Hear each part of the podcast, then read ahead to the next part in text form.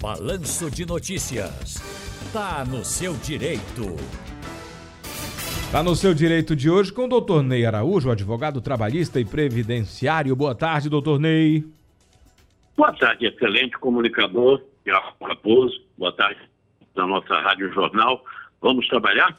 Esse termo excelente, ele deve ser utilizado para outras, né? Outrem, porque a excelência é difícil de ser alcançada. Mas tenha certeza de que, mesmo nunca chegando à excelência, eu sempre irei buscá-la. Doutor Ney, vamos lá, vamos trabalhar, claro. Excelente é o senhor, doutor Ney. Tanto que temos aqui já diversas questões referentes à aposentadoria, como, por exemplo, a da dona Larissa.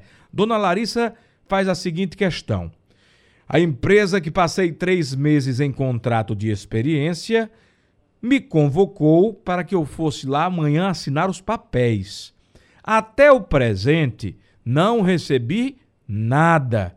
É certo assinar antes de receber o pagamento? Como devo proceder? Bem, é, você não pode passar um recibo de algo que você não tenha recebido, né? Houver uma altíssima confiança, porque se o empregador tiver com a quitação em mãos, aí você vai ter que provar que não recebeu aqueles valores. Portanto, é, você estará cobertada pela lei e não assinar o que não esteja de fato recebendo. Pois é, todo cuidado é pouco. Não deixe de ir à empresa, leia toda a documentação e questione a respeito dos pagamentos. Claro, é direito de quem trabalha receber o salário e todos os direitos da CLT, mesmo sendo um contrato de experiência, não é verdade, doutor Ney? Só não tem direito ao aviso prévio. Verdade, Tiago. E às vezes você, é, a, a, você toma conhecimento de algo que parece até impossível, mas eh, já faz alguns anos uma empresa estava fazendo a quitação dentro da hoje superintendência, né, que era a antiga delegacia regional do Sim. trabalho. E lá fora tomava o pagamento que tinha efetuado ao empregado. Isso aconteceu mais de uma vez, infelizmente. Nossa, aí chega a ser crime, né? Uma apropriação indébita, claro. um furto. Claro, claro. Pois é, vamos lá que tem muita gente aqui querendo tirar dúvidas. O Márcio de Casa Amarela mandou um áudio pra gente. Vai, Márcio. Meu nome é Márcio e eu sou do bairro de Casa Amarela. Quero fazer uma pergunta para doutor Ney. Doutor, a gente que é da área de saúde escuta tanto falar na questão dos 25 anos de contribuição, né, para a gente que é da área de saúde. Isso vinga, isso não vale, isso mudou a idade vai ter que ser essa que, que está aumentando agora. Como é que fica a situação da gente, doutor? Doutor Ney, é o seguinte, o seu Márcio, então, da área de saúde, né, quer saber se existe algum benefício para aposentadoria especial, acredito eu, e ele está perguntando se vinga. Da onde eu venho, a gente pergunta se voga. Isso voga ou isso não voga? Pois é, todos os dois estão certos, né? É, com a reforma da Previdência, a aposentadoria especial foi uma das que sofreu maiores restrições. Eis que até 13 de novembro de 2019, se hoje você provar que até 13 de novembro de 2019 você tinha 25 anos em atividade especial, estando com a documentação em ordem, você tem direito a pedir a sua aposentadoria, porque aí você vai pedir com a regra anteriores à reforma. Porque depois da reforma a coisa mudou, e mudou para pior. Por quê?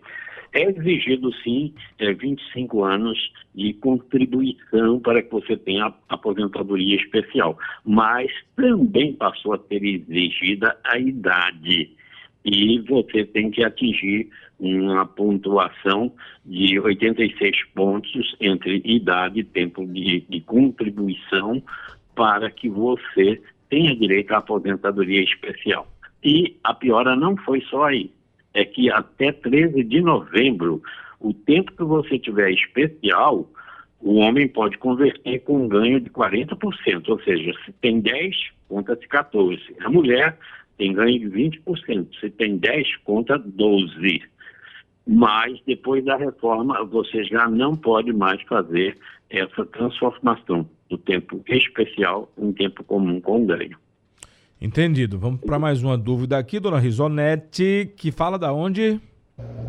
Boa tarde. Gostaria de perguntar, doutor Ney, é, referente a essa aposentadoria, né, as mudanças agora para 2024. Meu esposo vai fazer agora, esse ano de 2024, 40 anos de contribuição e 60 anos de idade. Ele já vai poder se aposentar ou vai perder muito apenas com, com esse somatório da contribuição e a idade?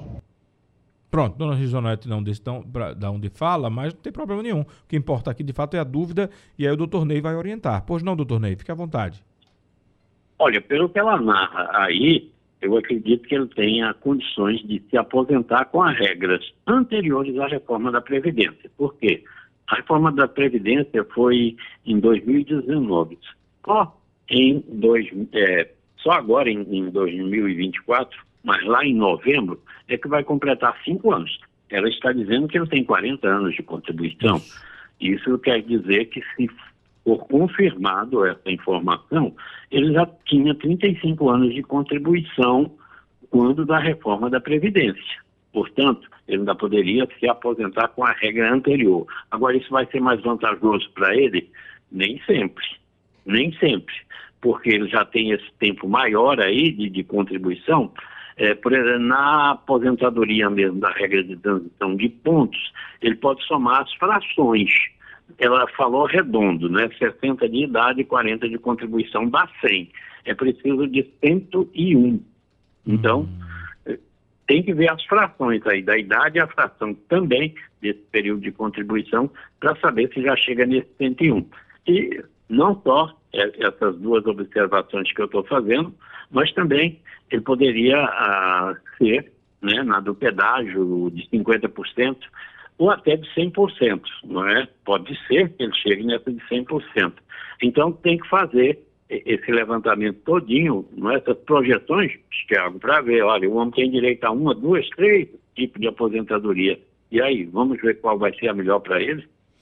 Perfeitamente. Então, dona Risonete, faz o seguinte: visita um advogado de confiança, um especialista, que ele vai dar toda a orientação. Tenha certeza que está mais perto do que longe, né, doutor?